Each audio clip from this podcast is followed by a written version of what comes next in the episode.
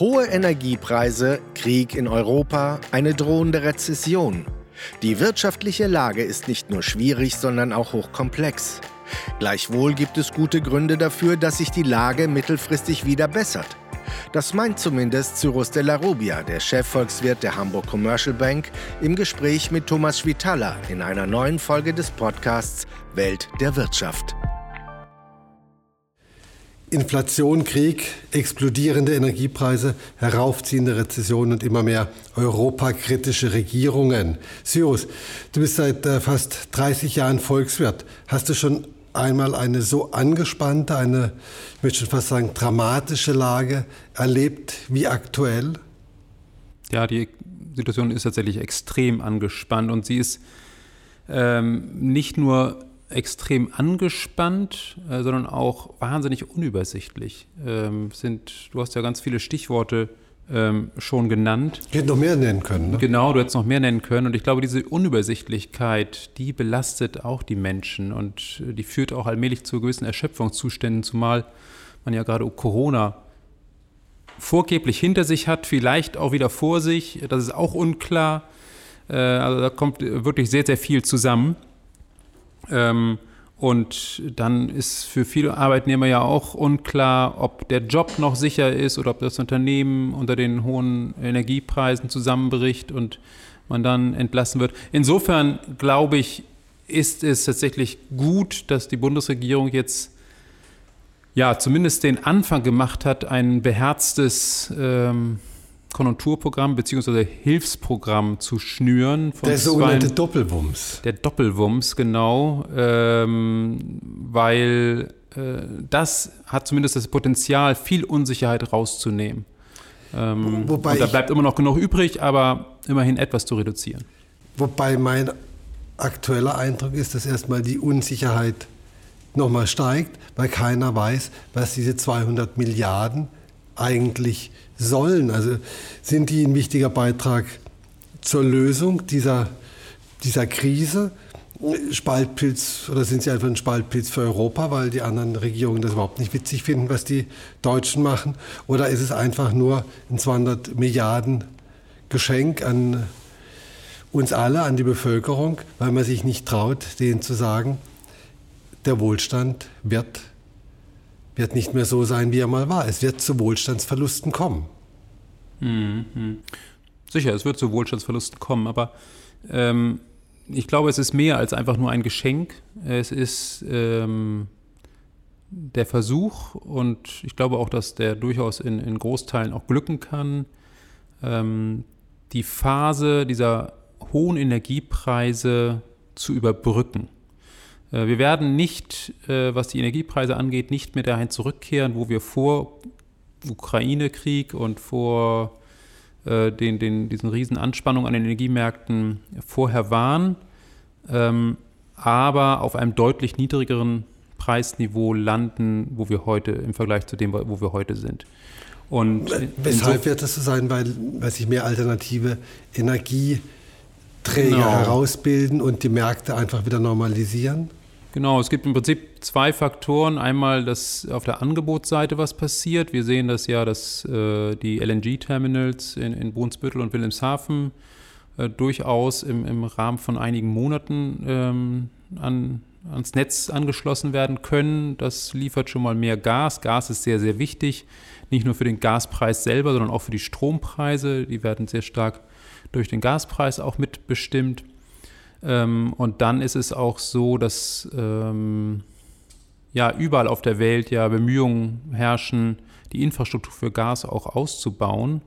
Äh, das heißt, dieser Markt, der sonst sehr stark segmentiert war, ähm, da gab es einen Gasmarkt in Amerika, in den USA, einen Gasmarkt in Europa und einen Gasmarkt in Asien und weiß noch nicht äh, wo, aber die konnten nicht so richtig miteinander kommunizieren, weil, weil das Gas nur sehr unvollständig miteinander gehandelt werden konnte. Und jetzt, weil es nicht transportiert werden konnte. Genau, und jetzt wird diese Infrastruktur ausgebaut.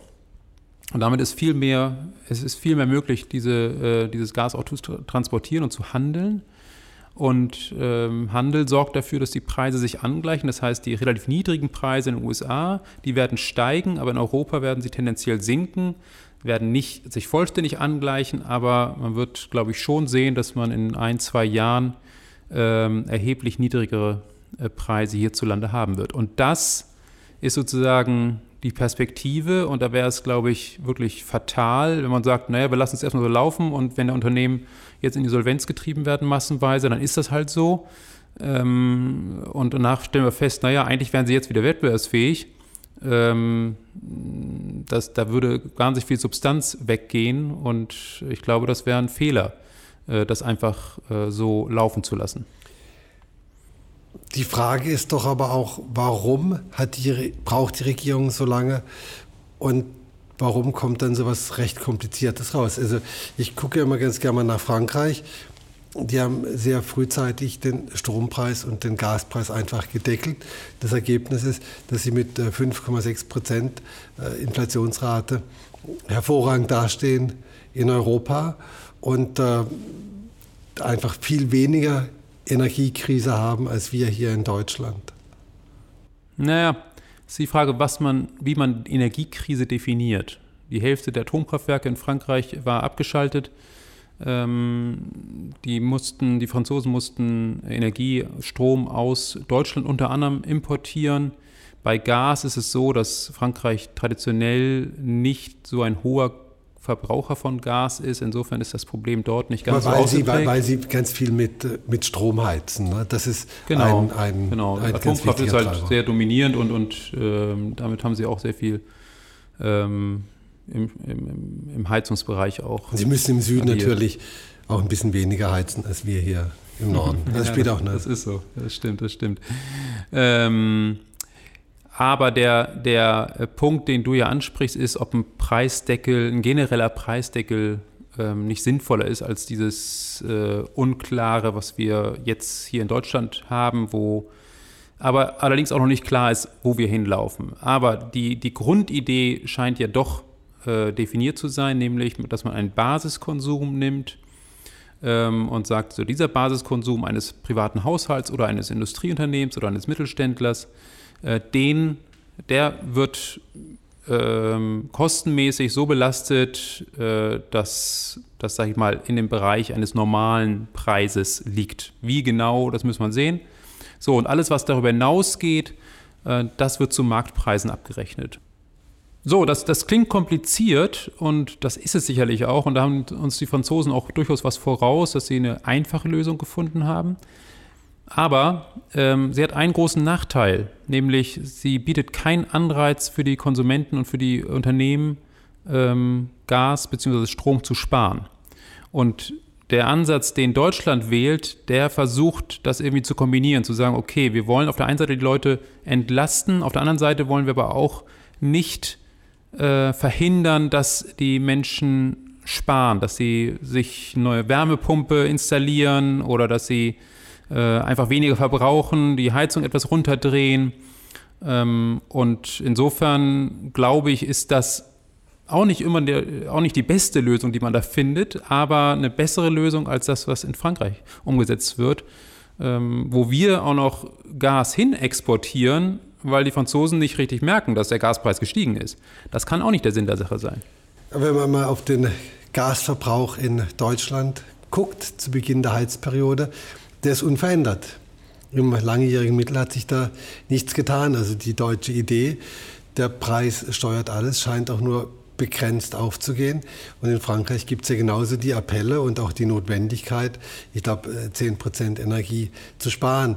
Also ich weiß nicht, ob wir da nicht ein bürokratisches Monster schaffen, das dann im Endeffekt auch überhaupt gar nichts bringt oder nicht mehr als in Frankreich. Und da hat man es wenigstens einfach und hat es für mhm. alle gleich. Ja, jetzt haben wir ein paar Wochen, sage ich mal, wo es ein bisschen kälter geworden ist. Ähm, und äh, es gibt auch durchaus, wenn man Wochen, die Woche für dieses Jahr mit einer Woche aus dem letzten Jahr vergleicht, mit einer vergleichbaren Woche, dann kann man da auch Temperaturunterschiede sehen, die auch teilweise erklären, warum wir dieses Jahr etwas mehr Gas verbraucht haben als letztes Jahr. Und es ist ein kurzer Zeitraum, ähm, wo möglicherweise auch Sondereffekte eine Rolle spielen, die wir gar nicht so genau beurteilen können. Also insofern ist es, glaube ich, zu früh darüber zu urteilen, ob diese, dieser Mechanismus wirkt. Wir sehen es auf jeden Fall in, in der Industrie, dass ähm, dort tatsächlich weniger Gas verbraucht wird. Das hat auch damit zu tun, dass einige Unternehmen sagen, okay, das gut, das produziere ich nicht mehr hier, äh, sondern das importiere ich aus dem Ausland, wo äh, man äh, das zu günstigeren Konditionen produzieren kann. Ähm, aber es wird, sind auch viele Unternehmen, die sagen, ich äh, setze nicht Gas ein, sondern ich setze Heizöl ein. Es gibt Produktionsprozesse, wo das durchaus möglich ist. Also ich sehe da schon einen wichtigen Effekt. Die Preise, die sind ein, ein sehr, sehr mächtiges Lenkungsinstrument. Das darf man nicht unterschätzen. Weil du das sagst, ist das das perfekte Stichwort für mich. Preise sind ein entscheidendes Lenkungsinstrument. Also wenn das so ist, was bedeutet das für die deutsche Industrie? Wenn man sieht, äh, wie sich Energiepreise, Strom oder Gas in Deutschland im Vergleich zu beispielsweise den USA entwickelt haben, wo der Strom teilweise nicht ein Zehntel kostet oder ein Achtel. Äh, was bedeutet das für Mittelständler? Was bedeutet das für große Unternehmen, die vielleicht ohnehin schon Standorte in den USA haben? Und was bedeutet es vor allem für den Wirtschaftsindustriestandort Deutschland? Hm. Ja, genau darum geht es ja. Also genau damit äh, diese, diese Idee, dass jetzt Unternehmen reihenweise schließen, ihre Standorte verlagern und, und ähm, ihre Produktion vielleicht unterbrechen und, und gar nichts machen. All das will man verhindern, dass diese Substanz verloren geht, indem man eben dieses ähm, Milliardenpaket schnürt.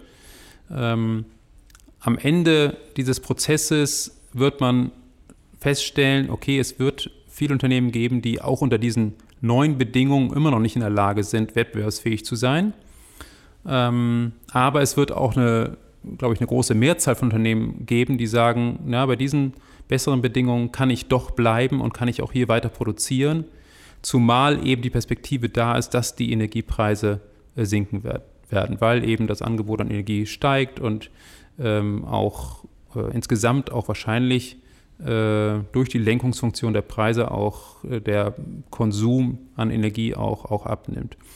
Ähm, aber ganz klar, es gibt energieintensive Unternehmen außer Chemieindustrie, äh, außer Stahlindustrie, die, äh, wo ganz klar auch Überlegungen angestellt werden, na, kann ich wirklich Deutschland als Standort behalten? Und dann muss man das irgendwann natürlich akzeptieren. Man kann nicht ewig äh, diese Unternehmen subventionieren. Ähm, ich glaube, dass es ähm, sinnvoll ist, das Ganze so wie die Bundesregierung das ja auch äh, plant, temporär zu gestalten und auch die klare Ansage zu machen, okay, ähm, wenn es dann immer noch so hoch ist, dann ähm, können wir nicht weiter subventionieren, dann muss, müssen wir irgendwann die Reißleine ziehen. Aber stellt euch darauf ein, dass ihr für diese Brücke sozusagen Finanzierungsmittel bekommt.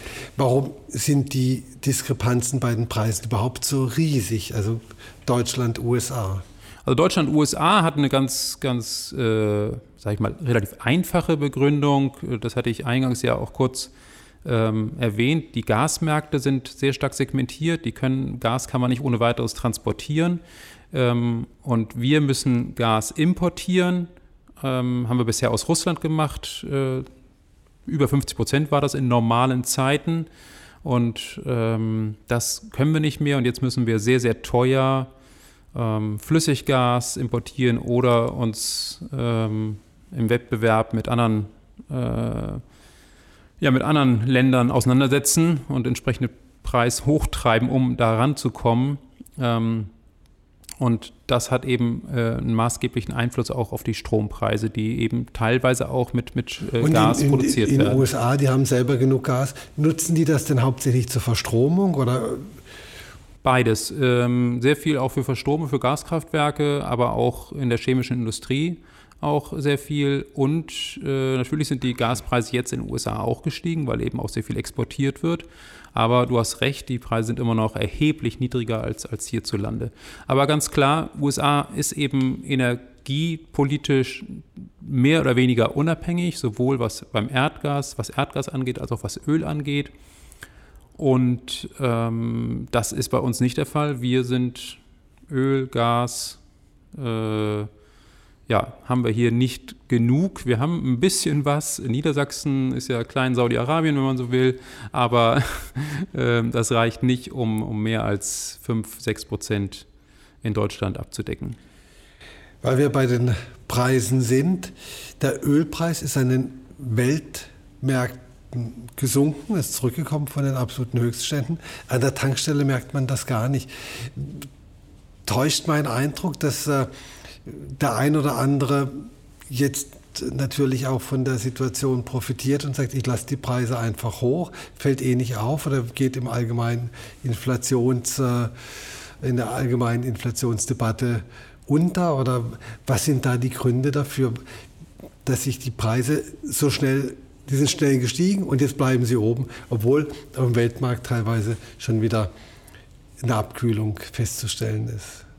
Ja, also der Wettbewerb an den Tankstellenmärkten ist eigentlich sogar relativ intensiv. Das sind zwar nur relativ wenige Anbieter, aber gleichzeitig ist der Markt auch sehr, sehr transparent. Und insofern äh, setzt sich da jemand mit, mit äh, völlig überhöhten Preisen eigentlich nicht durch. Äh, es sind zwei Punkte. Einmal ist der Punkt, dass der Tankrabatt weggefallen ist. Das war gut, Ende August gab, der Fall. Den gab es aber ja vorher. Den gab es ja nur für ein paar Monate. Für drei Monate. Ja.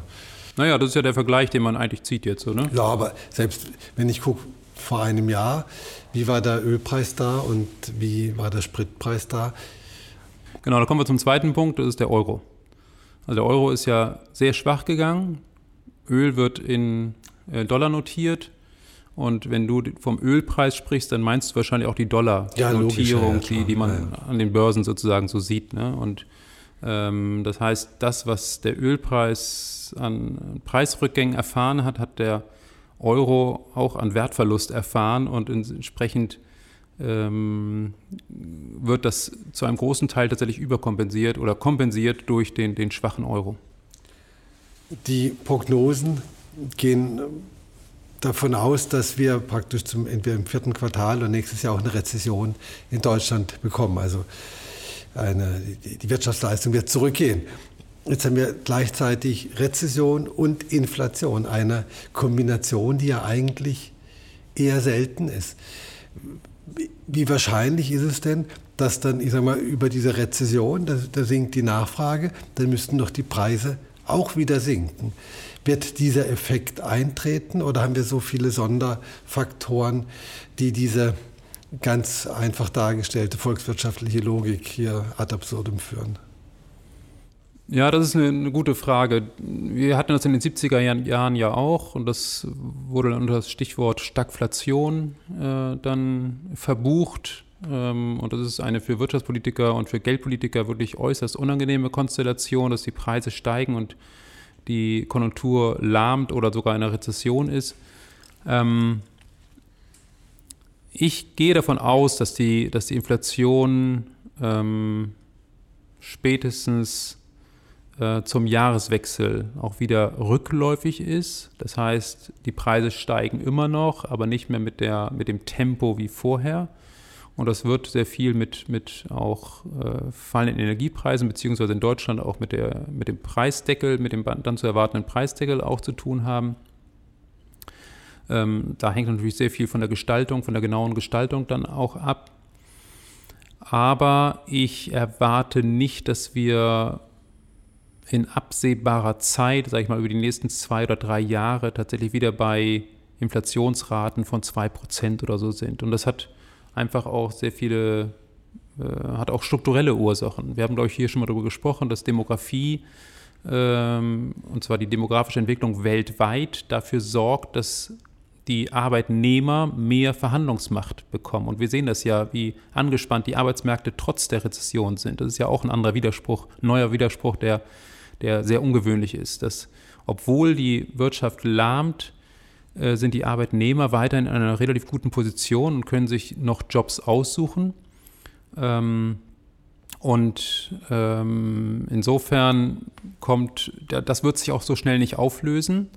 Ähm, und insofern müsste die Rezession, Rezession schon sehr, sehr tief ausfallen, damit wir wirklich einen Preiseffekt auch sehr merklich spüren, sowohl an den, an den Arbeitsmärkten als auch an den Gütermärkten. Das heißt, wir bräuchten praktisch wirklich einen schweren Einbruch, damit der Nachfragerückgang so substanziell ist, dass die Preise auch zurückkommen oder ja, dass die. Aber ich glaube, niemand braucht wirklich einen tiefen Einbruch. Nein, ich, das war jetzt sehr, sehr, sehr schön darauf aufmerksam gemacht. Ich meine, äh, in der, in der Theorie bräuchte man es. Ich wünsche mir das auch überhaupt nicht. Ich wünsche mir genau das Gegenteil.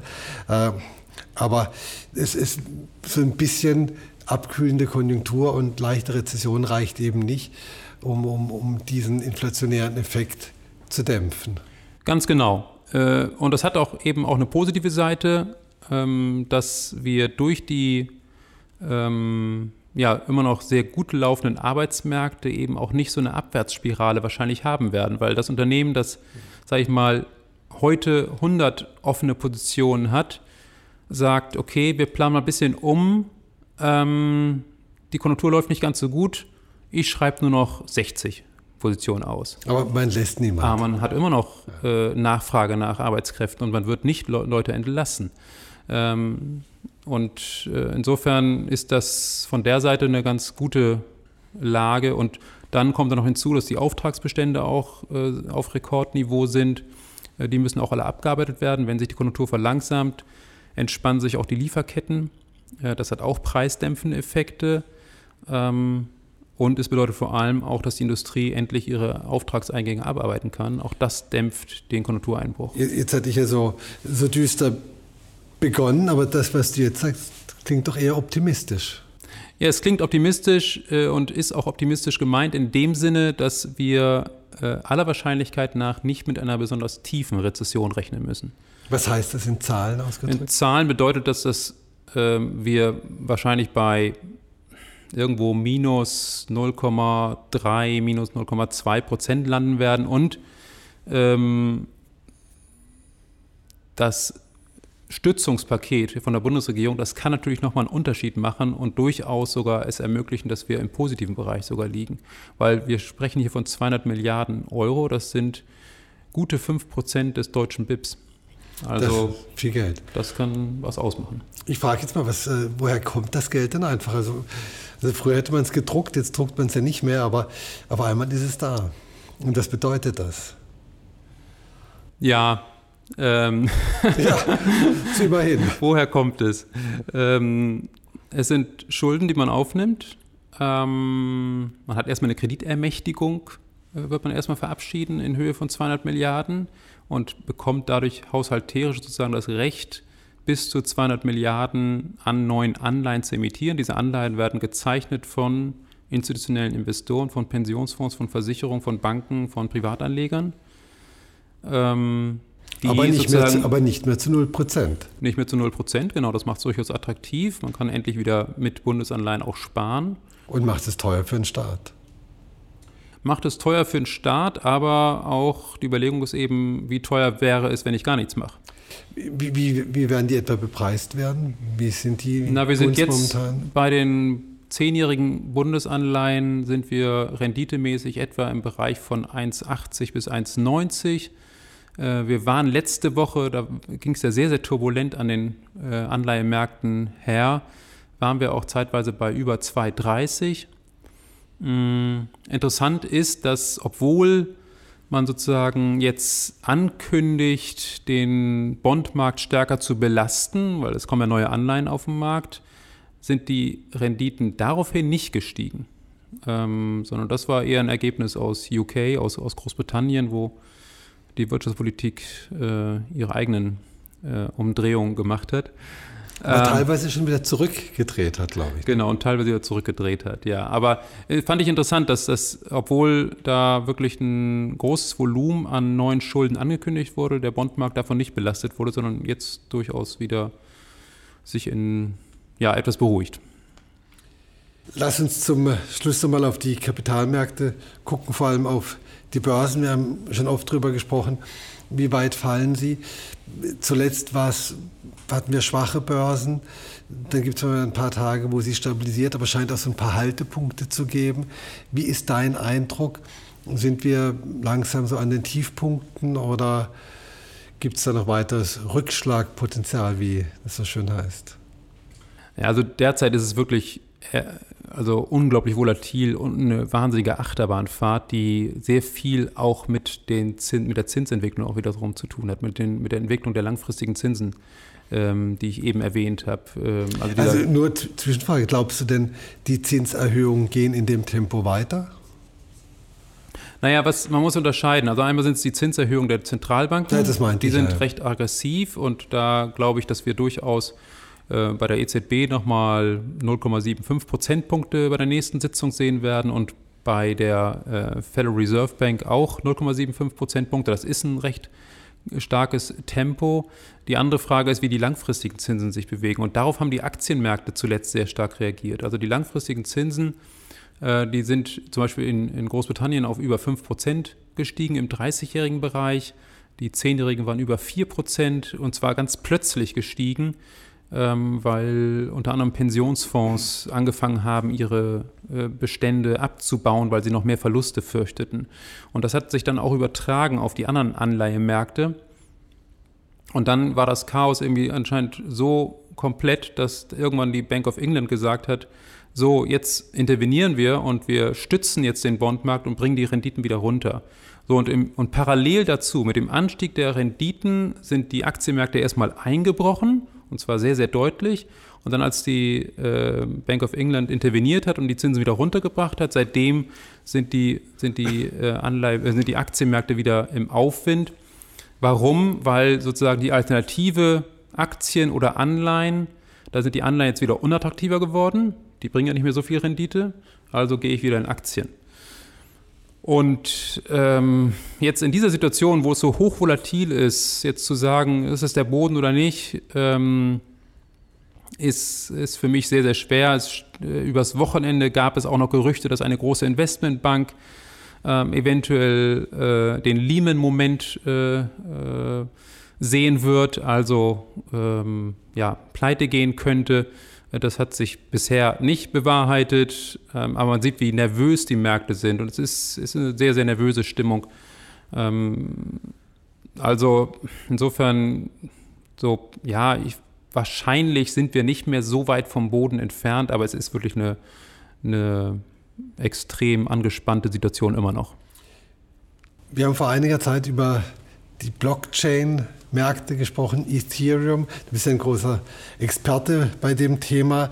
Und äh, da gab es ja eine Umstellung in der Art, wie man diese Währung schürft. Also jetzt braucht man viel weniger Energie. Hat sich das denn irgendwie ausgewirkt oder äh, ist das einfach spurlos an den Märkten vorbeigegangen? Also scheinbar ist das spurlos vorbeigegangen, aber ähm, die wichtige Message, die wichtige Botschaft ist erstmal, diese Umstellung ist gelungen. Also man hat tatsächlich eine, äh, die zweitwichtigste Blockchain vom Volumen her umgestellt in einem hochkomplexen Verfahren von einem energieintensiven Verfahren auf ein energiearmes Verfahren. Ethereum ist das. Äh, genau, das ist die Ethereum-Blockchain. Und, ähm, und das ist erstmal ein, ein, ein sehr, sehr gutes Ergebnis, ähm, was auch nicht völlig selbstverständlich war. Man hat wirklich jahrelang daran gearbeitet. Und es ist die Voraussetzung dafür, dass auch diese, die Transaktionen auf dieser Blockchain skaliert werden können. Das, das heißt, dass man mehr Transaktionen pro Sekunde schaffen kann. Man schafft heute vielleicht so 15 bis 20 Transaktionen pro Sekunde und das kann man auf bis zu, also mehrere 10.000, einige sprechen von 100.000 ähm, Transaktionen pro Sekunde bringen und damit ist natürlich dann die Ethereum-Blockchain auch wesentlich wettbewerbsfähiger gegenüber auch traditionellen Anbietern. Also, wir sehen, die Lage mag verfahren sein, aber es gibt immer wieder ganz viele gute Nachrichten auch aus der Welt der Wirtschaft. Und äh, damit sollten wir es heute auch bewenden lassen. Ist alles schon schwierig genug. Cyrus, vielen Dank für die Erklärung. Vielen Dank, Thomas. Das war Welt der Wirtschaft. Dr. Cyrus de la Rubia, Chefvolkswirt der Hamburg Commercial Bank, im Gespräch mit Thomas Schwitaler.